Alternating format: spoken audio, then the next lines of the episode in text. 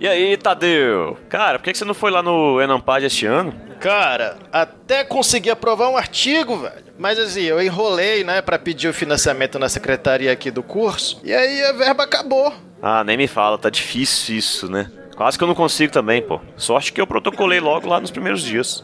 Verdade, você deu sorte, hein? Mas e aí, você foi mesmo? Como é que foi lá, Júlio? Me conta aí. Fui, fui sim, cara, foi bem legal. Só uma pena que eu não consegui assistir nem um décimo de tudo que eu queria. Ué, sério? Por quê? Sério, pô, eu, simplesmente porque tinha umas 10 mil atividades simultâneas.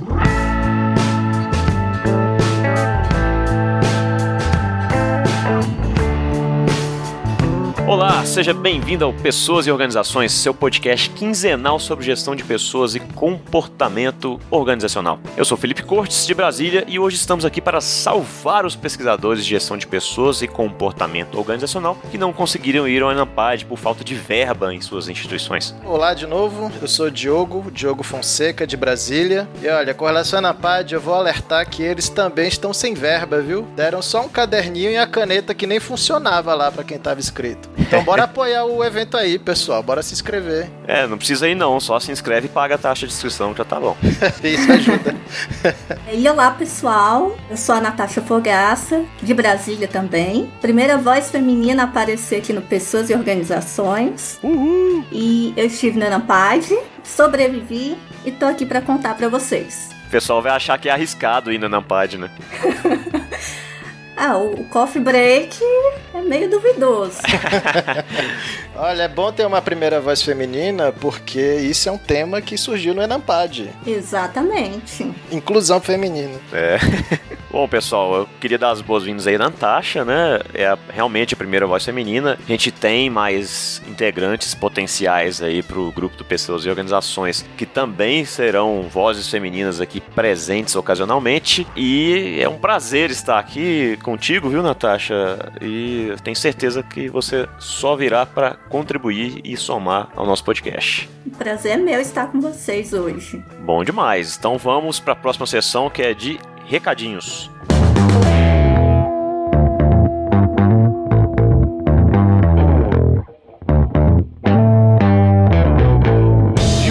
Fonseca, meu amigo, você poderia dar aí as formas de contato que a gente tem para o nosso público? Claro. Bora lá, pessoal. Nossas formas de contato são: vocês podem mandar um e-mail para peopodcast@gmail.com e vocês também podem ir lá no site do anchor.fm barra pessoas e organizações e deixar uma mensagem de áudio pra gente, que aí fica mais fácil, inclusive, de reproduzir aqui no programa. E ter os seus 5 minutos de fama, né? É, quem não quer seus 5 minutos de fama? E tem também o nosso Twitter, que é o arroba PEOpodcast. E estamos também no Instagram, no arroba Pessoas e Organizações. Isso aí, pessoal. Participem lá conosco. Hoje a gente já tem algumas leituras de comentário a fazer, mas quanto mais gente estiver perto da gente, dando sugestão de pauta, criticando o que a gente falou, complementando o que a gente falou, melhor ainda para que a gente continue a crescer, né, ter visibilidade e, obviamente, fazer um trabalho melhor cada episódio gravado.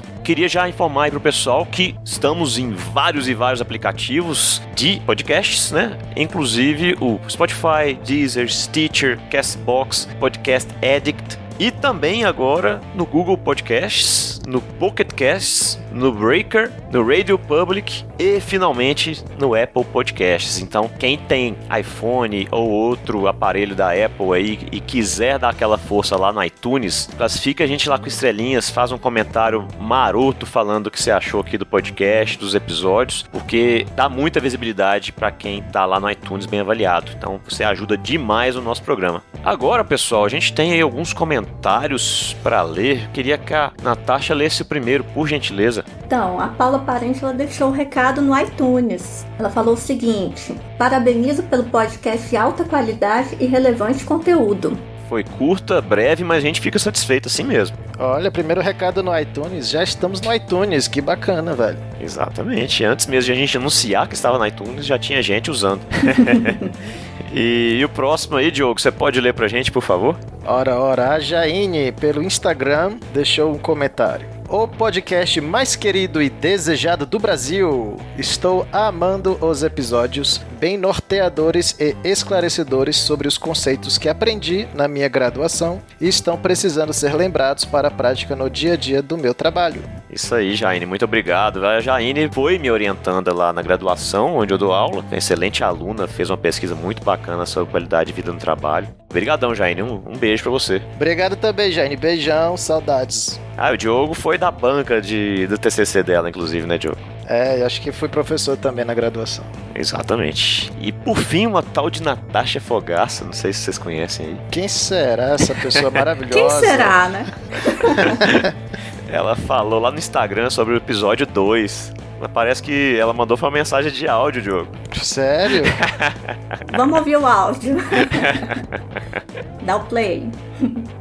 É, excelente episódio, meninos. Me deu insights para minha disciplina sobre comportamento organizacional. Parabéns. Aí, tá vendo, gente? É assim que se manda mensagem de áudio aqui para pessoas e organizações.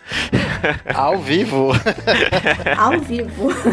Tá vendo? A pessoa mandou uma mensagem de áudio, terminou sendo participante no próximo programa, tá vendo? Você pode ter essa oportunidade de gravar com pessoas ilustres. Bem, é isso aí, gente. Quem quiser ter esse momento aqui, fala que eu te escuto com a gente, mande aí seus comentários, seus áudios, seus cartões postais que a gente vai fazer possível para responder e para ler aqui no programa. Se você participou do Enampad e quer dividir sua opinião com a gente, mande um áudio lá pelo Anchor ou sua opinião pelo Instagram, nossas formas de contato, para que a gente possa compartilhar um pouquinho disso no próximo episódio, ok? Bem, meninos, como praxe, eu vou fazer uma pergunta surpresa, que é a seguinte: por que é importante participar de eventos científicos como o Enampad? Então, primeiro porque o Enampad é um dos maiores eventos de administração do mundo. Então, a gente tendo ele aqui no Brasil é uma oportunidade incrível de reunir com grandes pesquisadores, com o pessoal aí que está no doutorado, no mestrado, que está fazendo muita coisa interessante e que às vezes não tem oportunidade de divulgar. E esse é o momento deles fazerem a sua vitrine ali, de mostrar o que, que a gente está promovendo aqui no Brasil dentro da administração, em várias áreas aí do campo. Isso aí, Natasha, bom demais. E você, Diogo? Bom, como a Natasha colocou, o ENAMPAD é o Encontro Nacional de Pós-Graduação em Pesquisa em Administração e é gigantesco. Então, assim, muito embora, como a gente deixou claro na sketch, seja muita coisa para acompanhar, eu contei aqui foram 1.257 artigos apresentados em três dias. Cara, se você acha pesado estudar para uma prova, imagina acompanhar esse evento. é basicamente qualquer assunto que você queira se aprofundar, ele está sendo trabalhado lá. E o mais interessante, na minha opinião, é que muitos desses trabalhos eles são fruto de pesquisas muito recentes, doutorados, mestrados e pesquisas organizacionais que só vão ter algum efeito depois de publicados em revistas daqui a uns cinco anos. Então é como se tivesse acesso a tendências de pesquisa que estão sendo gestadas ali, testadas no Enampad, que só vão se tornar hegemônicas icônicas ou bem, assim, mais, melhor divulgadas, daqui a uns 3, 5 anos. Então é um acesso antecipado às tendências do campo de administração. Complementando o Diogo, essa questão dos trabalhos, eles têm a chance de serem aperfeiçoados porque tem o consórcio doutoral, que é um momento em que esse pessoal que está desenvolvendo as suas pesquisas, que ainda está ali gestando tudo isso, pode ter a chance de ouvir especialistas e saber exatamente o que, que eles precisam fazer para incrementar o seu trabalho. É verdade, você pega muita dica de como realizar pesquisas e aperfeiçoar eventuais pesquisas que você esteja fazendo. Então é obrigatório para quem é da área de administração, academicamente falando. É, exatamente. Assim, acho que um grande ganho é você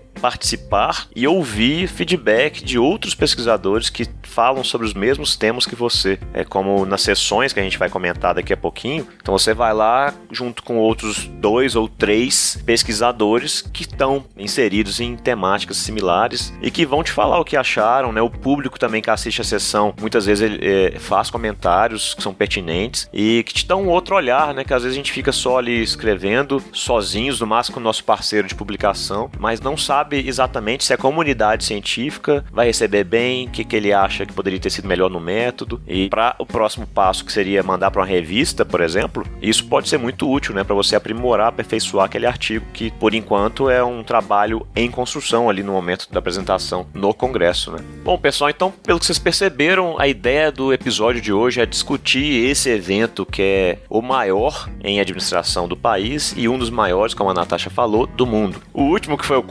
43º encontro, foi realizado de 2 a 5 de outubro, então tem pouco tempo da data da gravação deste episódio, que hoje é dia 21 de outubro. O episódio foi ao ar para você que está ouvindo aí já em novembro, mas gravamos ele há duas semanas e pouco da realização do evento, que ocorreu lá em São Paulo. E a gente vai focar aqui hoje não o evento como um todo, até porque o objetivo do podcast é falar de gestão de pessoas e comportamento organizacional. Então a gente selecionou uma das divisões, que é a divisão de gestão de pessoas e relações de trabalho. E a gente vai comentar um pouquinho sobre o que foi apresentado, as principais temáticas, quais foram as tendências que a gente percebeu, para que você que não pôde ir, ou mesmo que foi, mas ficou ali perdido nesses mil e poucos trabalhos, né, sem saber o que, que assistia, ou mesmo você que foi passear em São Paulo, para que você saiba o que se falou sobre gestão de pessoas e relações de trabalho. Lembrando que tem uma outra divisão que é estudos organizacionais, como a gente comentou no último episódio, tem uma interface grande com gestão de pessoas e CO, só que não é exatamente o nosso objeto aqui do podcast. Então a gente selecionou, vamos dizer assim, não podemos nem falar só, que já é muita coisa, né? Mas apenas aí a divisão de GPR.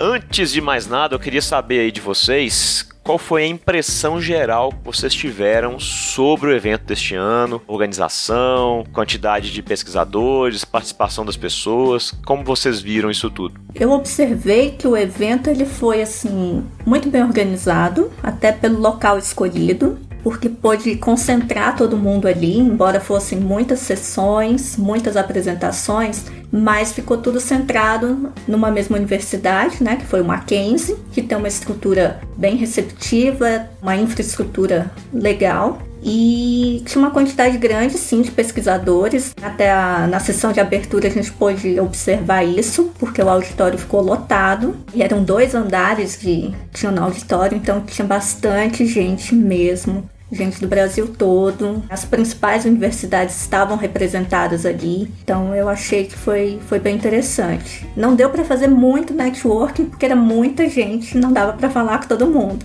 mas deu para conhecer alguns pesquisadores interessantes ali. E você, Joe, o que, que você achou? Olha, eu fui só nas edições de São Paulo e essa me pareceu muito bem organizada. A anterior também em São Paulo. Pena que eu perdi a edição que foi em Costa do Sauípe, ó pra aí. Oh, essa eu tava. Você tava, né, Felipe? Na Quando é do Sauípe, você vai. Eu até aprovei trabalho nesse, mas eu tava na Palestina, ó que cara engajado. Eu fui apresentar um trabalho na Palestina e troquei a Palestina por Costa do Sauípe. E eu troquei Sauípe por Roma. Aí, ó, tá vendo? o, o Diogo foi fazer uma etnografia lá, né, das lideranças palestinas. Nossa, foi legal, foi muito... A administração naquela região é muito interessante. E aí, eu vejo que o Enampad, ele tenta congregar o máximo mesmo, assim, da produção nacional. Então, uma das questões que eu vejo é essa grande número de artigos que para mim tem dois impactos. Um que quem já é de uma área dificilmente vai se aventurar em outra área. Acaba que ficam em nichos, né? Então você vê a mesma cara de todo mundo em todas as sessões, porque todo mundo tá no mesmo tema. E em segundo lugar, as salas ficam vazias, porque você dispersa aquele público por uma dezena, algumas dezenas de trabalhos ao mesmo tempo, né? Então ficam oito pessoas na, por trabalho na sala, por sessão, e aí você tem menor discussão, você tem pouco tempo, né, para discutir, porque são quatro trabalhos, 15 minutos cada um e vai. E aí termina e todo mundo tá assim cheio de ideia para conversar e, ops, acabou o tempo, vamos pro coffee break. E aí eu fico um pouco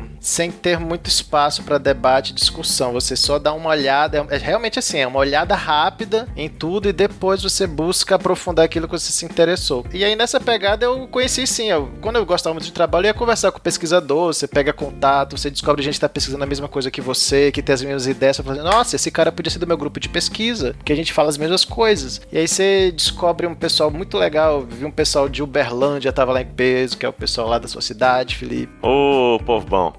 Ô, povo bom mesmo. Os bons trabalhos estavam, pessoal de Uberlândia, USP tava lá em peso. Então é legal ver isso, quais são os polos de onde os temas estão sendo discutidos. E aí essa parte é legal. É muito corrido, mas é intenso, né? Aí acaba sendo bom, mas poderia ser um pouquinho mais possível aprofundar, né, algumas discussões. É, talvez subir um pouco a régua de aceitação de artigos, né, para que você tenha um pouco menos artigos apresentados e, consequentemente, poder aproveitar um pouco melhor a parte da discussão. Né? É. Bom, mas enfim, em termos da nossa área GPR, tá? Pro pessoal que tá ligado aí, servirá para vocês o que a gente vai falar aqui, tanto para quem é profissional da área de recursos humanos, de gestão de pessoas, porque você vai ter um panorama do que foi discutido, né, de tendências também, é, e para quem é pesquisador mais ainda, porque alguns dos artigos a gente vai comentar a parte de método, por exemplo, e alguns resultados obtidos. Então, fique conosco aí e se não quiser ouvir tudo, vá pro tema de sua preferência, é, para que você tenha é,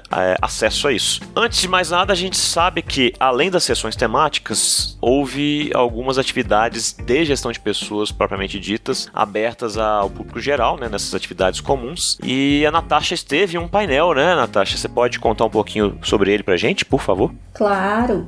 Eu participei do painel voltado justamente para as novidades que teriam na área de gestão de pessoas, né? O nome do painel é o seguinte: Futuro da gestão de pessoas e relações de trabalho, desafios e fronteiras de pesquisa em cenários regionais e globais. Então, qual que era a proposta desse painel? Era reunir, era um painel aberto, então reunia ali os pesquisadores de gestão de pessoas, de comportamento organizacional, né? Então, professores, doutorandos, mestrandos ou profissionais da área e reuni-los em equipes de trabalho para discutir o que, que poderia ser feito para melhorar, para incrementar os estudos do campo. E foi um painel interessante pelo seguinte: a proposta inicial foi pegar todos os participantes do painel e dividi-los em grupos de trabalho. Não tinha um, uma quantidade mínima ali, mas pelo que ficou a média foram umas quatro ou cinco pessoas em cada equipe. E aí, num primeiro momento, havia uma discussão entre esses participantes de cada grupo, e lá eles propunham sugestões, faziam críticas ao que estava sendo produzido até o momento,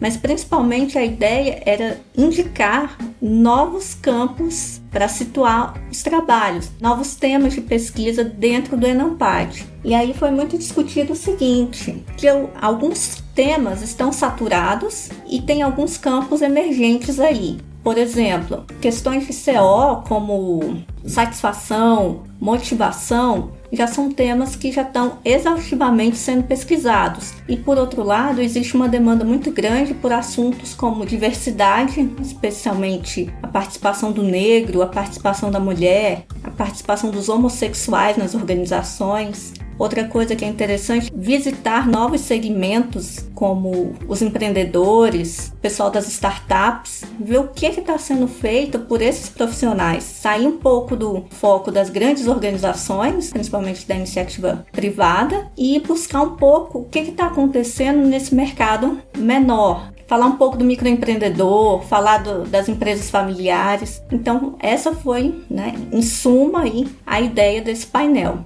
Show de bola, bom demais. Então foi um painel mais para discutir o que, que a gente tem de missão enquanto pesquisador daqui para frente, né, como agenda de pesquisa. Exatamente.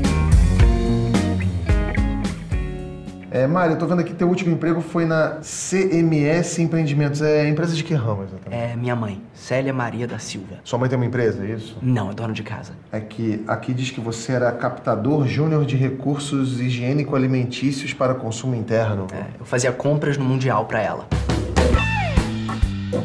Então agora a gente vai, pessoal que está em casa ouvindo, que está no trabalho, no ônibus, seja lá onde for, começar a explicar um pouquinho das temáticas. Dentro de GPR foram 10 E a gente vai dividir a nossa fala aqui de acordo com as perspectivas adotadas, os paradigmas né, por trás das pessoas que fizeram as pesquisas em si. Então vamos falar primeiro daquelas que tiveram uma perspectiva crítica, mais pura, né, por assim dizer, que são os temas 1 e 10. Depois a gente vai falar daquelas que também têm uma pegada mais crítica, mas que tem traços da parte funcionalista, que são os temas 4, 5 e 6. Por fim, a gente vai falar dos demais temas, que são 2, 3, 7, 8 e 9, que são puramente funcionalista. Não sei se os ouvintes aí acompanharam o episódio número 2, eu e o Diogo a gente abordou sucintamente o que significa né, ser teoria crítica ou ser funcionalista, mas em resumo, o funcionalista, a pesquisa é feita a partir do enfoque dado pela cúpula, pela coalizão dominante dentro de uma organização, enquanto a teoria de crítica tende a observar mais o lado do empregado, do trabalhador, como elo fraco nessa relação, vamos dizer assim. Em resumo, a perspectiva por trás tem mais a ver com qual a referência adotada, né? Vamos dizer assim. Certo? Certo. Então, meninos, por favor, podem começar aí eh, com o tema 1 e 10. Então vamos lá, o tema 1, ele é o que realmente traz a base da teoria crítica. Ele trata de trabalho, gestão e subjetividade. Por sinal, foi o maior número de trabalhos, ele concentrou boa parte. 18. 18. É bem expressivo, porque a gente vai ver mais na frente que tem alguns que tiveram 7, 8 trabalhos. Então, realmente, essa foi, a gente pode dizer que foi a tônica do tema da área de GPR. E os trabalhos, eles, boa parte deles estava focado em vivências de prazer e sofrimento. Mostrar como, por exemplo, os enfermeiros lidam com determinadas situações, como é que isso afeta a saúde deles, a motivação, como é que isso também gera estresse, gera cansaço. Então, boa parte dos estudos focou nisso aí. A gente destaca aqui rapidamente né, um artigo que ele fala da a sociedade dos excessos e do cansaço, reflexões sobre produtividade, exploração, autoexploração e esgotamento do trabalhador e da empresa. Então, o objetivo desse trabalho foi mostrar como essas mudanças econômicas e sociais que a gente está vivenciando hoje, toda essa correria que a gente vive aí nas nossas empresas, no nosso dia a dia, como é que isso está afetando o desempenho do trabalhador, como que ele está se sentindo em relação a isso. E aí ele perpassa aí pela história do Brasil e faz toda uma reflexão histórica em cima disso. Fala do modo de produção capitalista, uma série de coisas para mostrar como a gente chegou nessa estrutura das organizações hoje e como isso está impactando no resultado final do trabalhador. Isso é um ensaio teórico, né, Natasha? E eu acho que ele consolida bem várias partes do discurso proveniente da teoria crítica em termos de subjetividade, captura dessa subjetividade. No final, ele tenta falar um pouco da possibilidade de emancipação do sujeito dentro das organizações, que ele chama de despsicologização, que é para tentar quebrar esse círculo vicioso do discurso ser introjetado dentro da pessoa, de tal forma que ela mesma acha que ela quer o resultado que na verdade é a empresa que incutiu nela. É, aí entra aquela ideia da produtividade limitada, em que você tem a falsa impressão de que quanto mais você produzir, mais você vai ficar satisfeito, mais você pode alcançar o seu objetivo, quando na verdade isso aí está gerando um desgaste. É interessante que a gente até comentou, assim, independentemente se você que está ouvindo aí, seja profissional, seja pesquisador, de não ler ou não ter costume com a teoria crítica, serve para você refletir muitas vezes, né, qual é o seu papel dentro de uma organização e o quão pode ser danosa a sua atuação a depender das relações de trabalho que você desenvolve. Né? Isso. O que mais que a gente teve ainda nessa parte de teoria crítica, já partindo agora para o tema 10? É, o, o tema 10 ele já é mais voltado aí na questão do significado do trabalho. O título do tema é Sentidos e Significados do Trabalho na Contemporaneidade. Desafios gerais e locais no desenvolvimento do tema. Ele foca bem mesmo naquilo que o trabalhador atribui ao trabalho, como ele enxerga, o que, que o trabalho representa para ele, o que, que o trabalho significa. E qual a centralidade disso para ele né, na vida. Exatamente. E aí, para sintetizar esse tema, o, o, artigo que chama mais atenção, até porque todos eles estão bem entrelaçados, estão bem relacionados, a gente destacou aqui o artigo Desvendando os Sentidos do Trabalho. limites, potencialidades e agenda de pesquisa que é um trabalho que faz uma revisão sistemática da literatura. Então, o que é uma revisão sistemática? os autores eles foram buscar tudo que foi produzido recentemente sobre esse tema e avaliar quais foram as perspectivas que os autores das outras pesquisas tiveram na abordagem desse assunto. E aí eles queriam o quê? Evidenciar quais são as limitações do campo e quais as possibilidades que as pesquisas futuras podem fazer ancoradas nesse tema aí, sentidos do trabalho.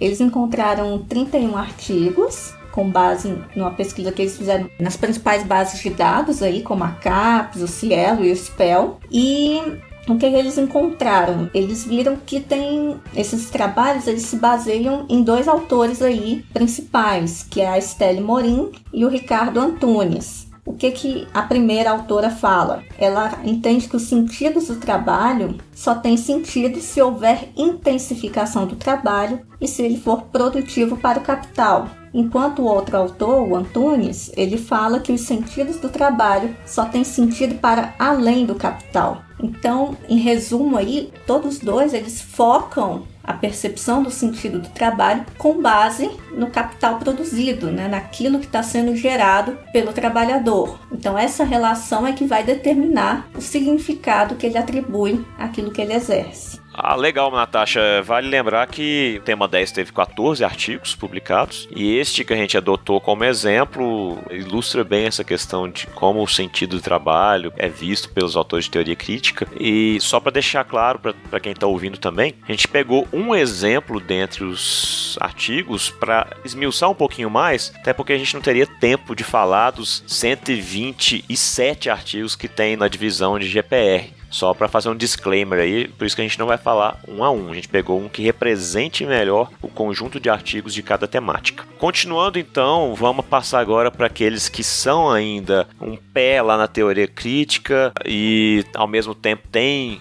alguns que são enfoque funcionalista. Daqui a pouco até o Diogo pode fazer aí uma explicação melhor da questão dos paradigmas de pesquisa por trás antes da gente migrar para o funcionalista. Mas diga lá, Diogo, tema 4, qual foi a sua percepção sobre eles, principais temáticas? Bom, Felipe, o tema 4 ele tem muito a ver com os temas que a Natasha comentou e ele vai ter um enfoque nos sistemas de relações de trabalho e como diversos tipos de trabalhadores se relacionam com os novos arranjos de trabalho. Tem até uma ideia da indústria 4.0, né? E como hoje existe uma flexibilização total das condições de trabalho. Não total, digamos assim, mas novos arranjos, né? Então, assim, a maioria dos artigos tem um núcleo de artigos que vai falar justamente dessa mudança recente nas relações trabalhistas no Brasil. E aí tem um que o nome é até forte, assim, né? Futuro do trabalho, liberdade ou precariedade. Quer dizer, ele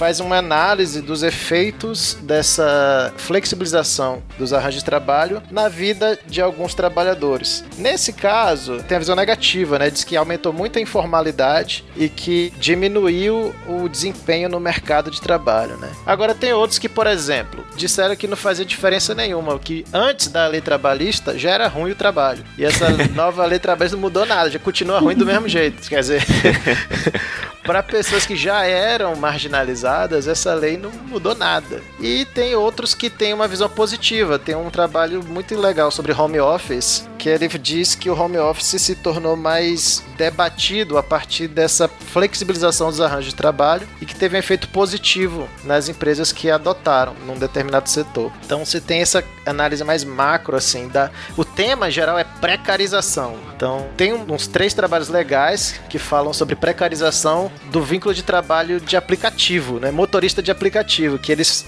basicamente dizem que eles não se sentem empregados, eles se sentem autoempregados, sem segurança nenhuma, porque eles não têm uma relação de trabalho com a empresa. Então, é um tema super atual, muito legal para quem quer discutir a questão dos aplicativos, até que ponto você pode considerar um motorista de Uber um cara que está empregado? É diferente a relação dele. Então, tem essa discussão interessante. É, e tem até a discussão, sim, o que é emprego, o que é trabalho, né? Quais tipos de relação existe entre uma organização e uma pessoa. Então, é engraçado que as mudanças que acontecem tecnológicas, elas vêm antes que a gente saiba qualquer coisa sobre os reflexos que ela pode ter. E depois cabe a nós, né, pesquisadores da área, tentar elucidar as consequências sobre isso e talvez até evitar problemas futuros ou recomendações que possam evitar, né? Sim, isso é muito louco. Pare para pensar. Começa com motoristas, aí passa para motoboys agora, com aplicativo de delivery, e pode passar para qualquer tipo de profissional. Você pode ter um aplicativo para contratar serviço em casa, tem um aí para lavagem de carro. E aí, imagine se isso vai expandindo para outras profissões. Daqui você tá professor de aplicativo, cara. É, marido de aluguel. Só que não é para ser marido, viu, gente? Esse, esse é. aplicativo é pro cara fazer serviço de chuveiro, encanamento, tá? Não é o Tinder, né? Não é o Tinder. Não. é. Não, aí por fim tem alguns artigos legais sobre a inclusão social, tentando explicar o que, que as pessoas acham da inclusão social, se elas veem que é uma coisa bacana ou se é uma obrigação. Tem também uma, justamente nessa perspectiva crítica, né, e individual, eles analisam como é que algumas categorias profissionais se sentem no mercado de trabalho. Gays e lésbicas, egressos de cursos de, de faculdades pequenas, microempreendedores, imigrantes e refugiados. Tem uns dois artigos sobre quem é refugiado no Brasil. Brasileiros que migram para o ZEL, inclusive são quase todos mineiros, tá? A pesquisa diz isso, seus colegas lá de terra. Isso a gente já sabia, né? É porque em Minas a gente fala why so, é, na verdade é why sir, entendeu? Isso é verdade. Os mineiros afluem em massa, né, para os Estados Unidos. Aí a pesquisa é sobre esse, esse pessoal. Então, tudo nessa perspectiva, assim, mais individual, né? Bom, interessante. Tá vendo que tem coisas que servem para empreendedores, para donos de empresa, são insights que eles podem ter sobre como melhor desenhar suas relações de trabalho lá dentro. E ao mesmo tempo tem a parte da teoria crítica que fala, olha, o trabalho é precário, como é que a gente pode mudar isso, né? Então, dá pra gente ver essa transição aí da temática. É, eles vêm principalmente com um discurso contra-hegemônico, né? Questionando esse avanço, esse progresso e tal, e tentando demonstrar as eventuais mazelas da realidade que normalmente não são parte desse discurso sobre o progresso e o desenvolvimento e o mercado de trabalho, emprego e tudo mais. Ah, vale dizer que esse tema teve 15 artigos, então também foi um tema bem procurado, bem popular aí entre os, os artigos enviados. E passando agora para o tema 5, que que, que o tema 5 falava pra gente, Natasha? Pois é, o tema 5 tem muito a ver aqui comigo, né? Porque ele é focado nas questões aí da mulher no mercado de trabalho. Pois é, eles não esqueceram da gente. Isso, por isso que pessoas e organizações já estão trabalhando à frente do seu tempo, convidando as mulheres para participar. Viva o empoderamento feminino! Então, o tema 5 ele fala da, das conquistas e desafios vivenciados por mulheres e homens quando se equaciona carreira e vida pessoal, novos impasses e desafios relacionados ao gênero. É só destacar uma coisa, que esse tema 5, ele é um tema recente e ele foi originado justamente naquele painel que eu comentei no começo. É, esse tema, ele foi fruto dessas discussões e agora ele faz parte aí das apresentações das sessões que a gente tem no Enampad. Foi um tema bem interessante, né? Ele não tem um enfoque exatamente de teoria crítica ou funcionalista, ele está bem equilibrado, né? Tem trabalhos representando as duas frentes.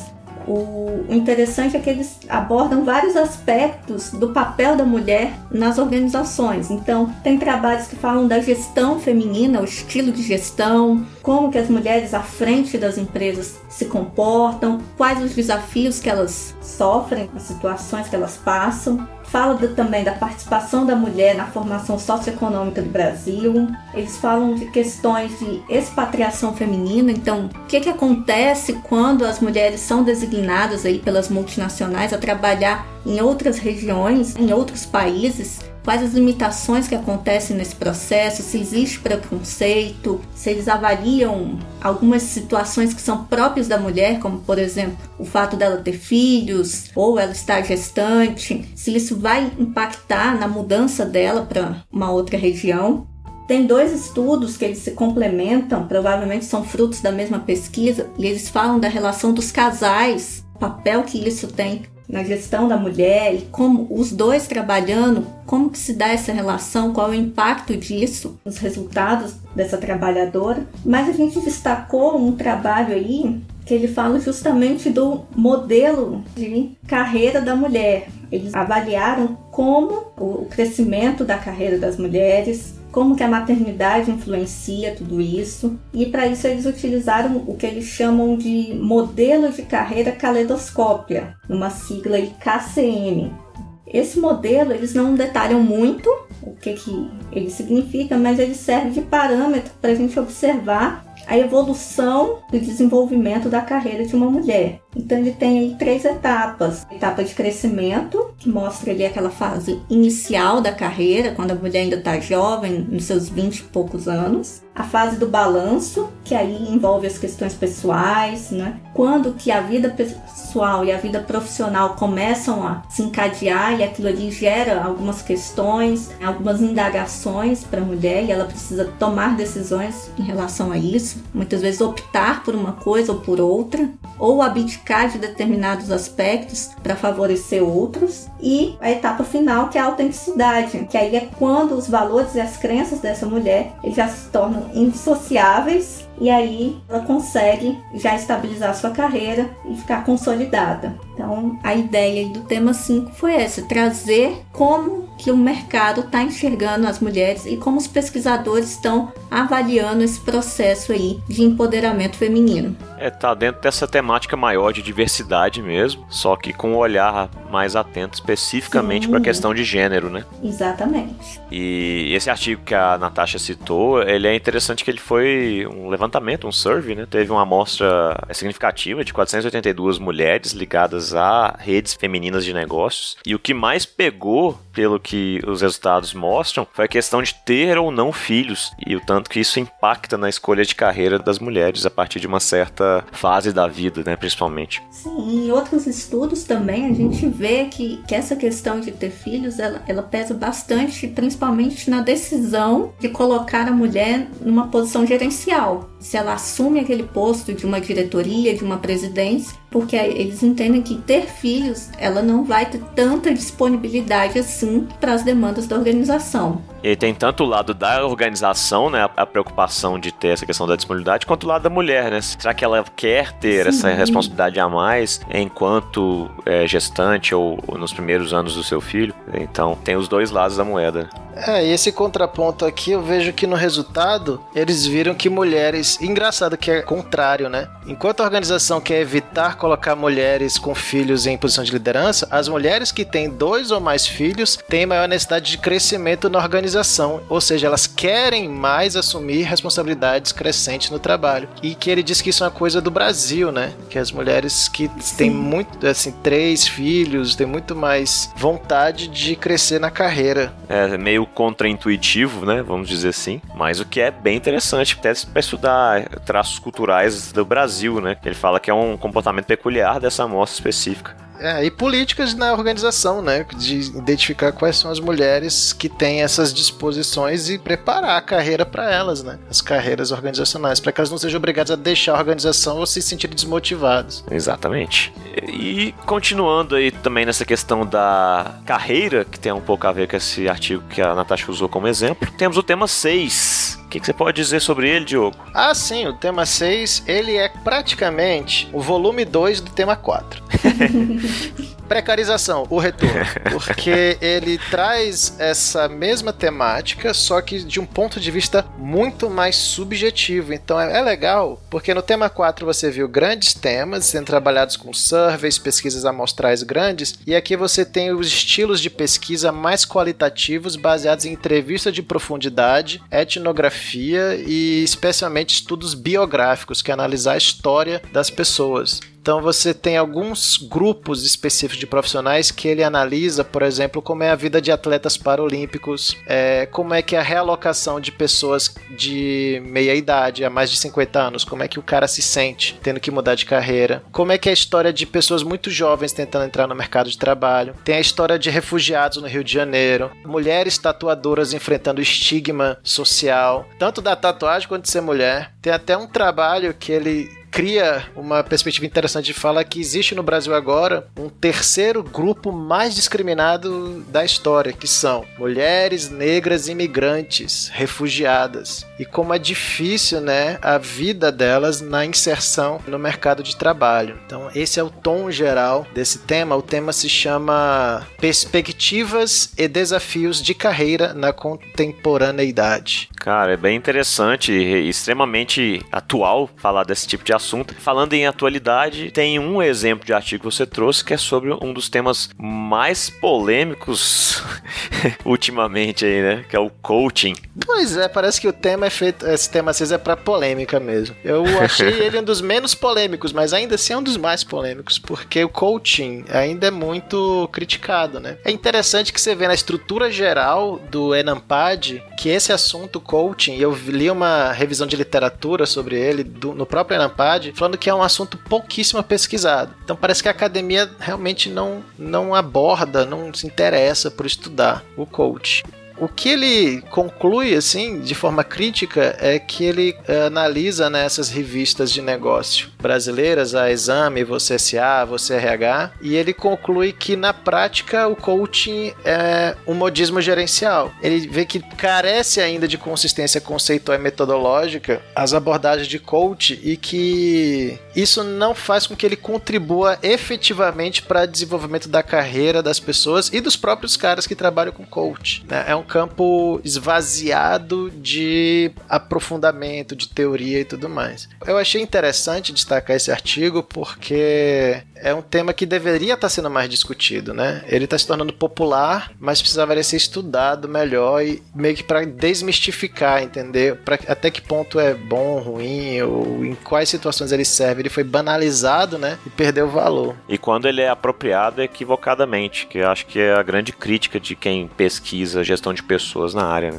Isso, exatamente. É, é importante lembrar que o artigo que foi. Você vai falar do artigo premiado, Felipe? O artigo premiado, pessoal, foi exatamente dentro desses três temas que a gente falou aqui que são limiares entre teoria crítica e funcionalista, tá? Mas foi um artigo mais voltado para teoria crítica, que é chamado de As Carreiras e as Carreiras, Retratos de um Mundo do Trabalho Fragmentado. É um estudo teórico empírico, né, que ele teve o objetivo de entender essa influência é, exercida pelo contexto de origem no processo de inserção ocupacional de prestadoras de serviço terceirizado de limpeza. Então ele aborda muito essa questão das categorias profissionais e como normalmente dá muito mais atenção para carreiras gerenciais ou dominantes no, nessa parte de carreira e meio que marginaliza o que ele chama de mão de obra genérica substituível, como é o caso de faxineiras, por exemplo. Que essa realidade, que muitas vezes não é considerada, né, é muito impactada pela história de vida dessas pessoas. Por exemplo, pelo pouco volume de dinheiro que elas têm na sua vida, né, a questão da desorganização social no ambiente em que elas foram criadas, etc. E, e como isso dificulta depois a sua inserção no mercado de trabalho, que cada vez vez mais que é pessoas super ultra é, hiper qualificadas aí. E as pesquisas muitas vezes não olham para esse outro lado e como a gente pode trabalhar com isso, né? Então, ainda tá, como o Joe bem colocou, tratando da precarização só que agora de um ponto de vista específico de uma classe de trabalhadores. É, e esse, esse artigo foi o artigo campeão da divisão de GPR. E bem interessante para quem gosta desse tipo de temática aí também. Não, e só complementando, Felipe, ele traz um, um tema que é pouquíssimo estudado, que é a terceirização dos trabalhadores. A gente costuma sempre avaliar determinadas categorias, mas a gente não observa esse segmento das pessoas terceirizadas são muitas vezes negligenciados porque eles não, eles não sabem a que organização eles pertencem. Se é a organização que contratou a empresa a qual eles trabalham ou se é essa empresa com a qual eles têm um vínculo empregatício. Então é, é bem delicado abordar esse tema. Né, inclusive era um, um, um desafio gerencial tomador de serviço terceirizado, né, ele tem um limite de atuação ali com aquele empregado, porque é, a pessoa não é a supervisora imediata, né? Ela, no máximo, ela pode reportar a um preposto ou um representante da empresa que é de verdade a empregadora daquela pessoa, mas, por exemplo, tem decisões que aquela pessoa não vai poder tomar em relação ao terceirizado por não ser uma relação de subordinação direta. E muitas vezes o gestor fica engessado ou mesmo de mãos mãos atadas em algumas situações. Só que ao mesmo tempo, como a Natasha bem colocou, é, no dia a dia, quem tá lidando com ela é aquele gestor ali. É, eu achei esse artigo interessante. Ele tem até um artigo irmão, acho que é do mesmo autor no tema 6. Ele é do tema 4 originalmente, né? O que ele faz é trazer uma teoria da sociologia para explicar a realidade. Acho que isso em si justifica esse destaque, porque a administração tem dificuldade de integrar teorias de outro campo de uma forma adequada, né? E uhum. ela realmente sempre tem esse tom mais funcionalista, como eu falei, e ela ignora muito da parte da subjetividade individual. E dá para ver que o tom da Nampad, até pelo artigo que foi premiado, é justamente fazer um grande chamado de atenção para a subjetividade dos trabalhadores no contexto de trabalho principal autor que esses artigos trabalham é o Bourdieu com a teoria do hábitos, Teoria do hábitos, ele usa, ele instrumentaliza a teoria do hábitos para demonstrar que o fato da história de vida dessas pessoas já ser tão massacrada faz com que seja impensável que elas entrem nessa cultura do autogerenciamento da carreira, do faça você mesmo, do só depende de você e da, entre aspas, meritocracia, né? Porque elas já estão dentro de um contexto de construção social, psicológica, intelectual que ela nem se imagina em outra vida entende? A defasagem educacional lá atrás e cultural e social dessa pessoa compromete que lá na frente, mesmo que ela pudesse pensar numa forma de mudar de vida, elas ficam presas, né, às, às suas identidades profissionais. Eu acho que é uma crítica super pesada, forte, válida, teoricamente fundamentada e que dá o tom, né, de como o Enampad ele está com essa pegada sociológica, crítica, analítica, das, tem, um, tem até um tom de classes sociais, né, em boa parte do, dos temas do Enampad. É, que tem esse papel, né? A gente está saindo um pouco da instrumentalização da gestão de pessoas e pensando mais na subjetividade do trabalhador. Pelo menos tentando fomentar isso, né, como o maior evento da área, para que as pessoas se liguem um pouco mais. Agora, é claro que entre a produção acadêmica e a realidade profissional há uma, um abismo. Muitas vezes demora para que esse tipo de discussão surta efeitos na realidade gerencial, por exemplo. Ah, com certeza. Bom, mas você queria fazer um disclaimer aí então sobre a questão dos paradigmas por trás das pesquisas em gestão de pessoas, Diogo, antes da gente continuar? Ah, tá. Não, é só para situar um pouco o ouvinte. A gente fala sempre ampação assim de leve sobre os paradigmas, né? E o paradigma funcionalista que ele nasceu junto com o campo da administração, né, nas indústrias, ele tenta criar uma previsão do mundo administrativo, né, que a, a ideia dele é fazer com que as coisas alcancem algum resultado útil geral para a sociedade. Então, a ideia é justamente instrumentalizar, como a Natasha colocou, a força de trabalho para gerar resultados. Isso é uma visão clássica da administração é, prevalente e esse movimento de colocar o indivíduo dentro da pesquisa, ele tem a ver com paradigma tanto crítico, né, como a gente tem colocado aqui, mas às vezes a ideia não é só fazer uma crítica, às vezes é realmente trazer a visão subjetiva. Então, é o paradigma interpretativo, ele tenta compreender o mundo como uma construção individual ele tenta demonstrar como de fato a pessoa percebe aquilo que a administração cria, né, que as organizações são. Então, essa pesquisa de mostrar como é a realidade dos refugiados, dos homossexuais, dos da, das diferentes etnias, tudo isso tem esse paradigma interpretativo. Ficou pau a pau no Enampad, porque metade dos temas estão nesse paradigma interpretativo e uma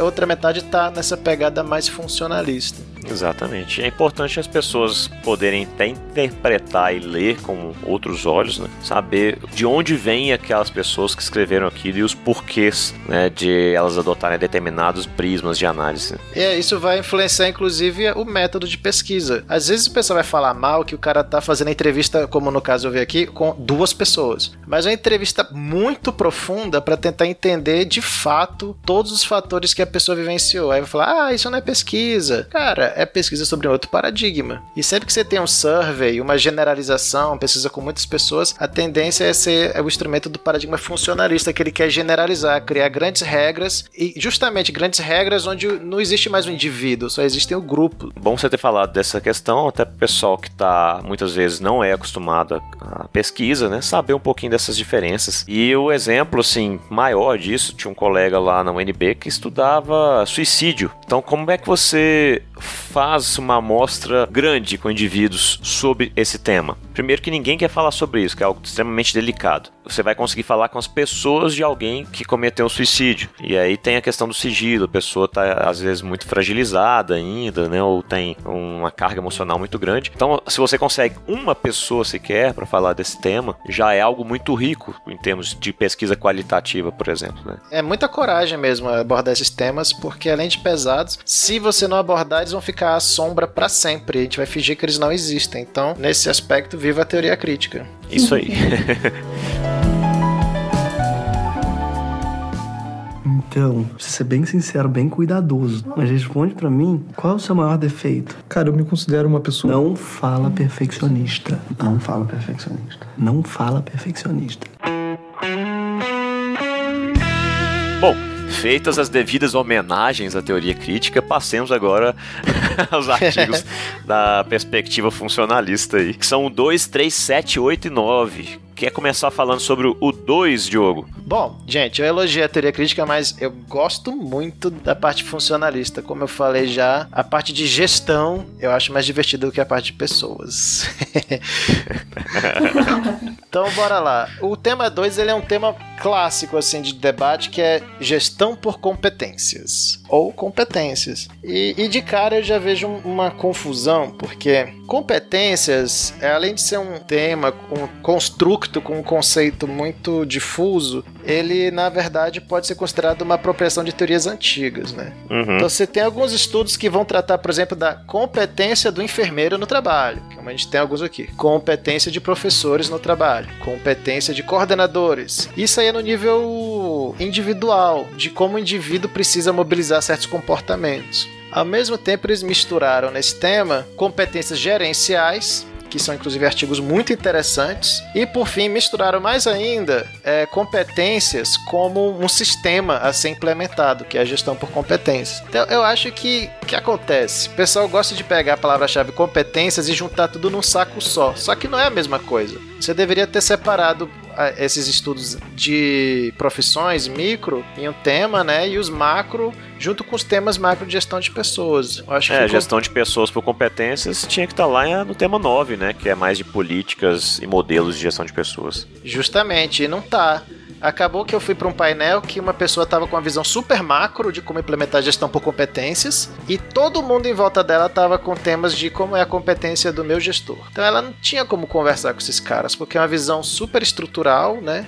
Macro e outro com a visão ali do dia a dia, de como que é gerenciar uma universidade. Então tem uma confusão aí de que competências é um campo. Não é, gente. Competências é um construto. E gestão por competência é outra coisa. É uma tecnologia, né? A gestão por competências, que na verdade, como você disse, é meio que uma repaginação de outros modelos lá da década de 80. Isso. E é é, inclusive, em um dos painéis que eu tava, houve essa discussão, né? Profissionais muito renomados da área de competências iniciaram um debate muito sério sobre até que ponto gestão por competências não era nada além de repaginação de práticas da década de 60 da psicologia. Então se questionou: será que a gente está vendendo alguma coisa nova? Será que a gente está criando algo novo? E aí não se chegou a um final, porque, como eu falei, as discussões duravam cinco minutos né, na PAD. Mas foi interessante ver que o próprio pessoal do campo está na dúvida se a gestão de competências é algo à parte. Né? Pessoalmente, eu acho que é apenas uma, um modelo dentre várias, ele não é nada de diferente. Gestão de competências é o quê? Um modelo de gestão estratégica de pessoas. Então, não tem regras diferentes ou coisas diferentes. É, tá ali no mesmo patamar que a gestão por desempenho, né? Isso, é, em muitos aspectos. Teve até um artigo de gestão do desempenho que foi colocado nesse campo, porque ele usou a palavra competência, mas ele é sobre gestão do desempenho. Teve um, uhum. um, um outro trabalho sobre gest, é, é, estilos de liderança que a pessoa usou justamente a gestão é, competência e aí acabou nesse tema. Podia, devia estar no tema 8 de liderança, né? Então. Verdade, é. Por sinal, eu queria chamar a atenção para esses trabalhos de, de, de, competências gerenciais, eles são muito bons.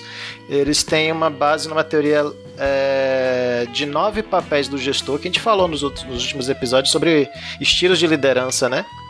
Uhum, foi. E teve até um colega lá da UNB que usou, criou uma escala muito boa para avaliar justamente quais os no, quais desses nove papéis de, do, do, do, gestor a pessoa desempenha, né? Se ele está mais focado em processos e resultados, se ele está mais focado em relações humanas e como era o setor público acrescentou uma dimensão de interesse público. É um modelo do Queen de competências gerenciais. Achei que ficou muito bom. É uma teoria que está todo mundo usando para competências gerenciais.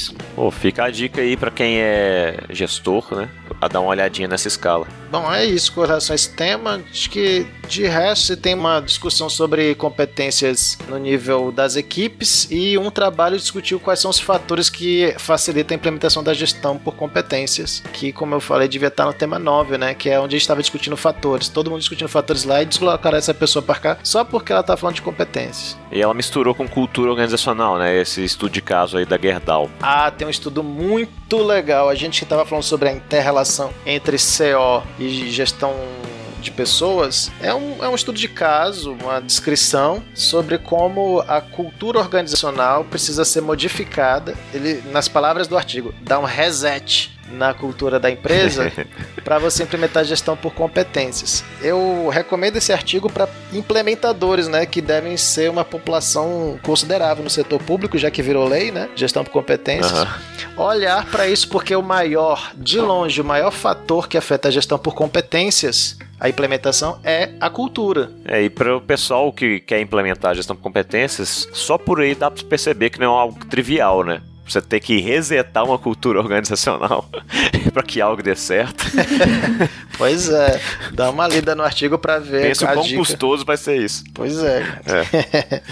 Bom, beleza. Natasha, tema 3. Pois é, o tema 3, ele tá bem alinhado aqui com a proposta do nosso podcast, porque ele fala justamente da relação entre gestão de pessoas e comportamento organizacional. Né? Isso aí, tema 3 é nosso queridinho. pois é, hashtag preferido. é.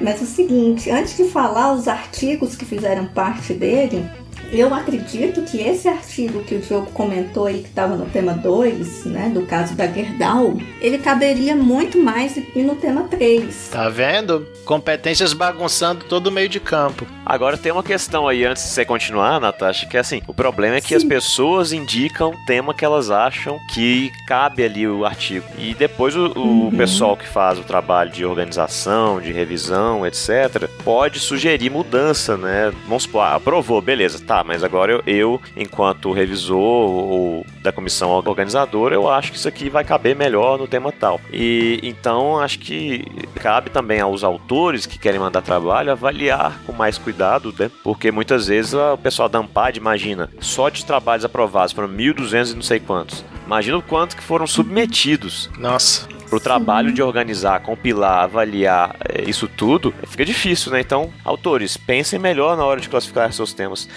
é, por favor. É, dá uma avaliada, né? O, o que está pesando mais, porque justamente esse artigo aí, ele poderia muito bem se encaixar no tema 3, porque ele fala de cultura organizacional. E cultura organizacional foi a tônica do tema 3, porque é um tema base de comportamento organizacional. E foi um tema bem interessante pelo seguinte: ele ficou ali em segundo lugar né, na quantidade de artigos, também tem uma, teve uma produção bem expressiva. 17, né? 17, né? ficou ali bem próximo do tema 1, mas ele não abordou temas tradicionais do comportamento organizacional, temas que a gente está acostumado a ver e associar a CO, como por exemplo, satisfação no trabalho, motivação, né? Motivação é aquele tema clássico. Isso não apareceu no Enampaz.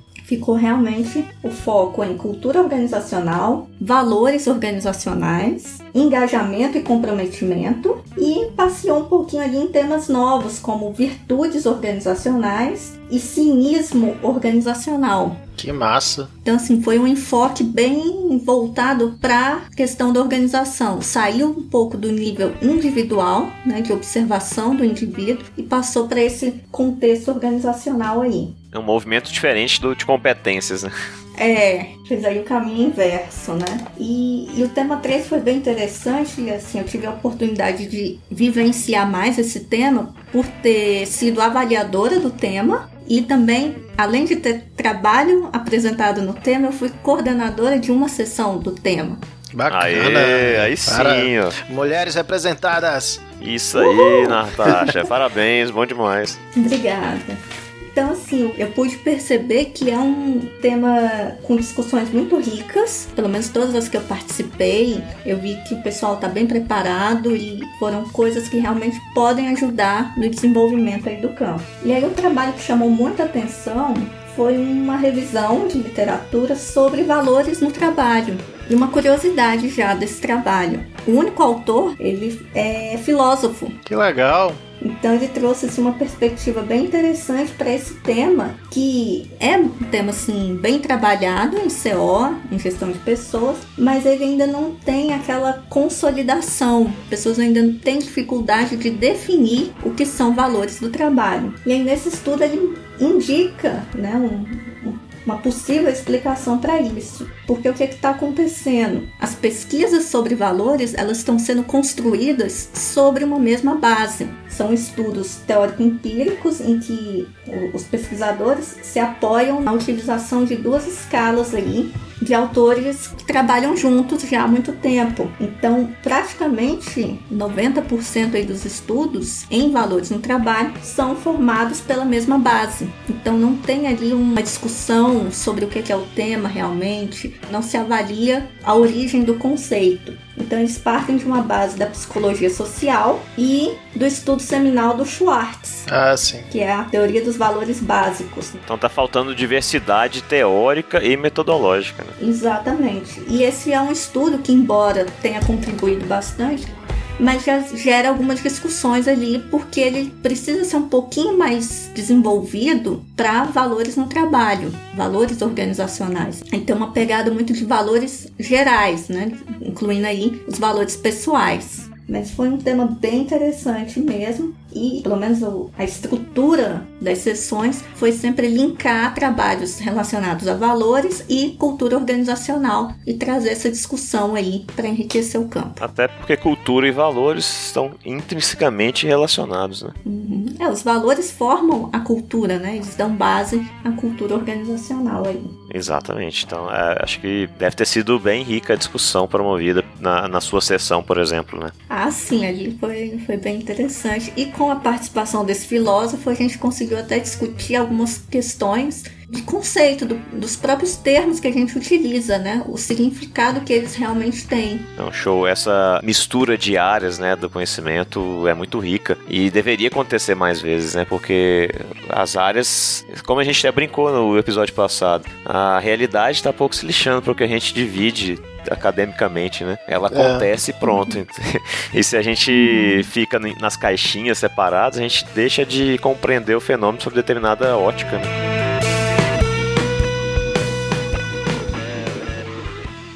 Aqui tá falando que você trabalhou numa indústria alimentícia de grande porte. É no Habibs. Você trabalhou então na cozinha do Habibs de Caxias, é Não, isso? era mais na área onde ficam as pessoas que comem. Como assim? Bom, eu cuidava de toda a parte que envolvia a minha fome e a satisfação do meu apetite. Você era cliente do Habib? É, eu prefiro chamar de sommelier de patisserie arábico.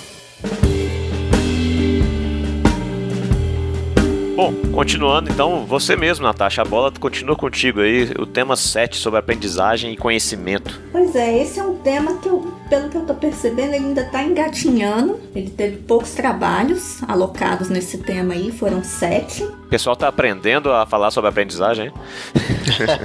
Parece que sim, mas ainda tem alguma coisa para aprender, porque dos sete trabalhos, deu para perceber que eles ainda não, é, não estão se apropriando do que é realmente aprendizagem, né? Ainda tem alguma dificuldade aí conceitual. Mas de qualquer maneira, o foco ainda maior está sendo na aprendizagem formal, né? Que seria ações de treinamento, ações de educação, de capacitação promovidas pelas organizações. Então, os estudos estão se concentrando em avaliar como esses processos de aprendizagem, como esses recursos que eles estão utilizando, estão se mostrando eficazes, se realmente eles geram o resultado esperado senti falta de ter estudos que falassem da aprendizagem informal, que é aquela em que você aprende com seu colega, em que você aprende com a experiência, aquela aprendizagem que não está instituída, que não foi indicada pela organização, mas que representa em boa parte do nosso aprendizado, daquilo que a gente sabe fazer, né,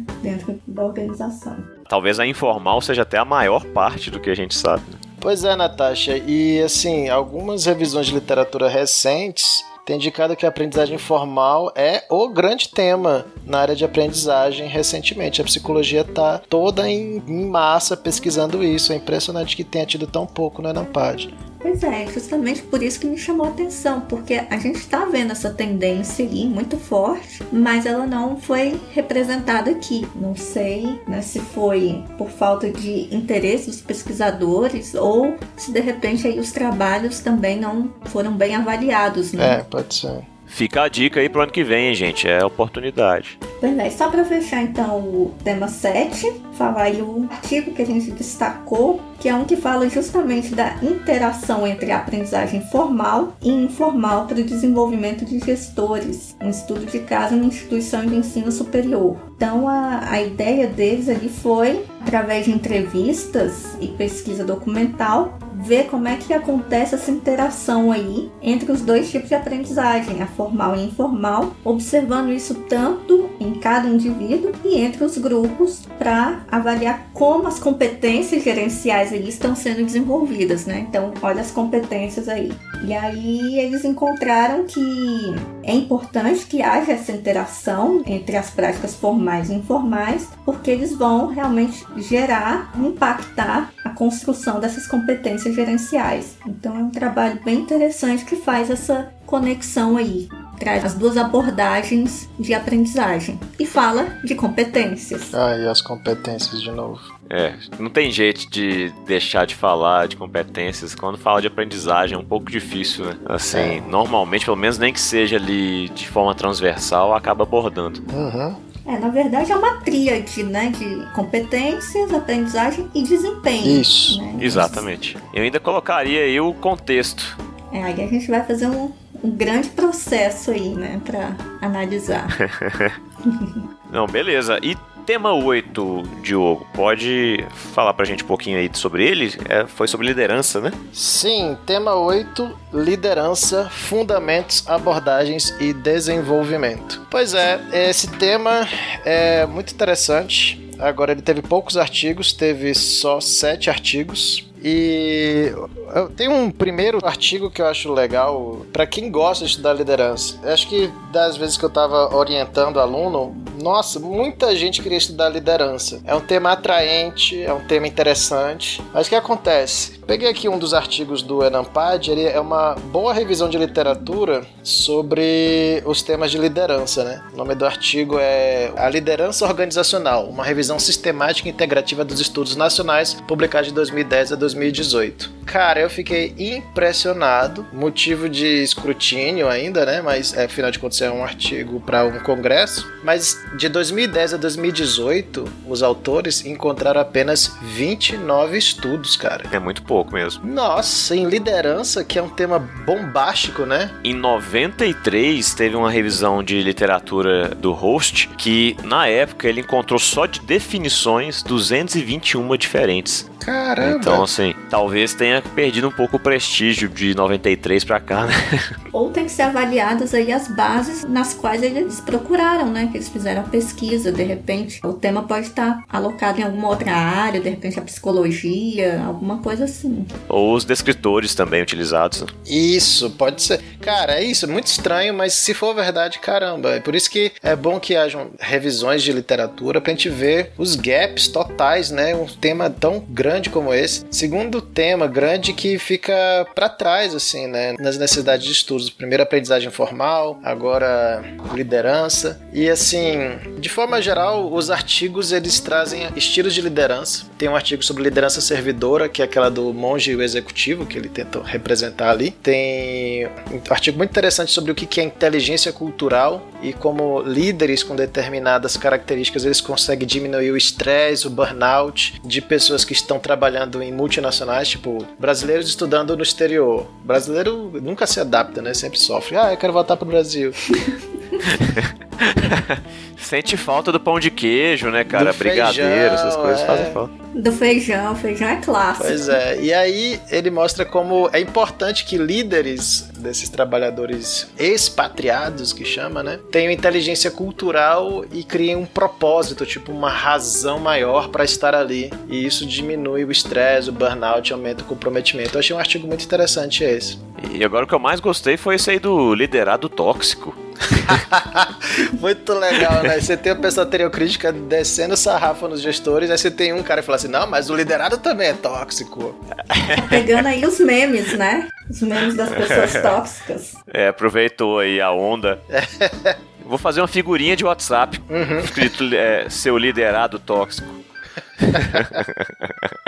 É, isso na avaliação de desempenho ia ser terrível, gente. Não façam isso. então, ele define o termo, né? Ele sugere, vamos pesquisar, pessoal. Vamos pesquisar o que, que é liderado tóxico, né? O seguidor tóxico, toxic follower. E é um- uma pessoa que tem um comportamento recorrente que visa o interesse próprio e promove intencionalmente impacto negativo no resultado da organização, prejuízo na satisfação do trabalho e na performance de seus pares e líderes. É basicamente um encosto.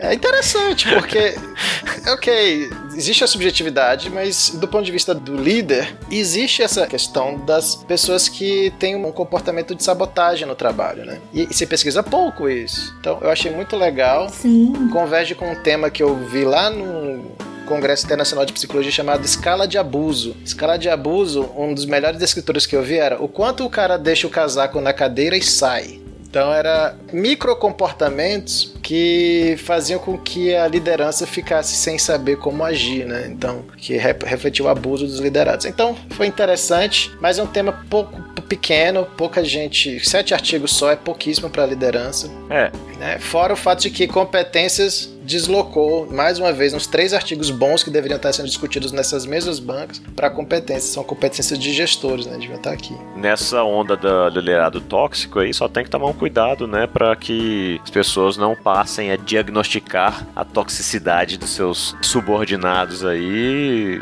torta e à direita, sem considerar o papel dele nisso, do contexto e um monte de outras variáveis que podem influenciar no desempenho, né, e no comportamento do indivíduo. Definitivamente. Por isso que tem que tomar com cuidado. É por isso que é um, é um tema novo, porque em geral ninguém tem essa perspectiva. Então tomar com cuidado, mas estudar, porque quanto mais temas de comportamento organizacional a gente puder ter, melhor, né? Com certeza. Com certeza. Eu acho que é uma- um, um prisma válido de análise, né? Só tomar essas cautelas aí para na hora de aplicar o gestor não meter os pés pelas mãos. É, o artigo que eu separei como exemplo assim foi justamente como é que você aplica bem uma teoria para explicar um fator contemporâneo. Eu acho muito relevante que a ciência esteja perseguindo a história contemporânea dos fatos do país, da realidade mundial, nacional. E aí esse aqui é interessante que é como é, o nome é dando sentido à corrupção corporativa. Liderança Ah, esse artigo é bem legal mesmo. Pois é. Liderança estratégica e sense giving, que é criação de sentido, né? Em respostas aos desdobramentos da Operação Lava Jato na Petrobras. Pô, cara, se você tá acompanhando, se você tá lendo essas matérias, você lê esse artigo, é interessante que é uma visão insider, né? De como é que a coisa tá acontecendo lá dentro. E ele analisou vídeos institucionais, a toda a estratégia da Petrobras de tentar sair do lamaçal de perda de credibilidade, de reputação, legitimidade, as próprias pessoas lá dentro sofrendo com aquilo. E como é que foi, né, a campanha pesadíssima para tentar as lideranças da Petrobras tentarem criar uma noção de que isso ficou ficou para trás, agora é daqui para frente, galera, e não se fala mais nisso. Vamos tentar criar uma empresa ética, né, correta e nós temos valor, como se fosse assim, um resgate da autoestima da organização por meio dos líderes. Achei muito legal. Muito legal esse artigo mesmo. E esse artigo ele tem um artigo complementar estava no tema 3, que ele enfocou justamente a questão do, das emoções e dos afetos das pessoas que trabalham ali na Petrobras, como a corrupção impactou nesse sentimento. E aí esse, você comentou, dá esse fechamento, ele dá esse entrelaçamento aí para esse caso, né? Bom, beleza. E por fim, o tema 9, Diogo. Ah, meu tema. Ora essa. Eu estudo justamente esse tema. O nome do tema é Modelos, Políticas e Práticas para a Gestão de Pessoas. Também confesso que é a minha área de pesquisa. A gente gosta das caixinhas, né? Fica bolando as caixinhas, analisando a relação entre as coisas.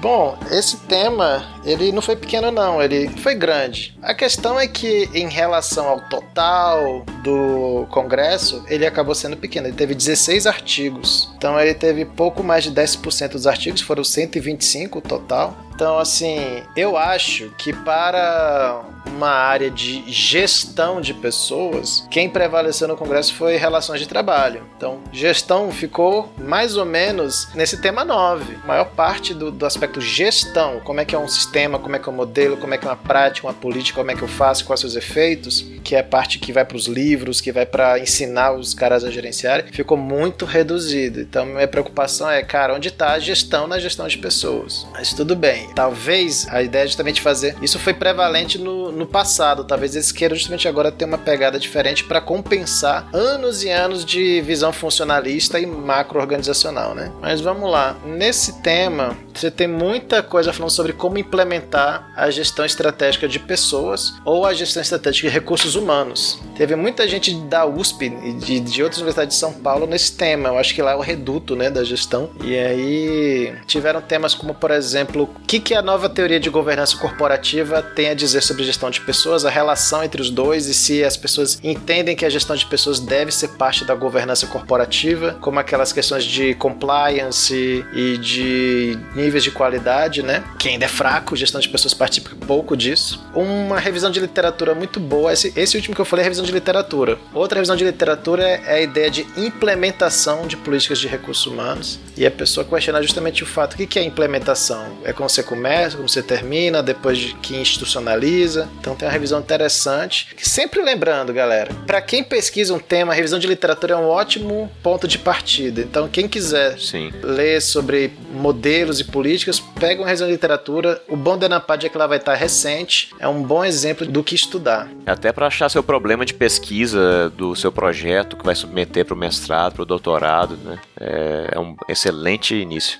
Exatamente. E aí você tem várias práticas, como por exemplo, como é que você faz a socialização de recém-contratados. Esse é um artigo muito bom, porque ele usou um questionário validado com 191 participantes e criou um modelo de explicação mesmo. No final das contas, a gente fica achando que socialização é uma coisa romântica, da pessoa gostar. Ele demonstra que socialização é basicamente a pessoa ter plena consciência de qual é o seu papel na organização e consciência do papel da sua unidade e da organização na sociedade. Quer dizer, conhecer a função e objetivo da organização. Tem nada a ver com fazer amigos ou se sentir bem nessa perspectiva. Vamos lembrar? Funcionalista. Mas mostra isso. As pessoas que tendem a permanecer e se sentir socializadas são as que compreendem por que e onde estão na organização. Você tem um, uns outros uns outros artigos sobre práticas que é, falam muito sobre rotatividade. Tem um estudo bacana sobre rotatividade na tentativa de explicar o que é que causa. É,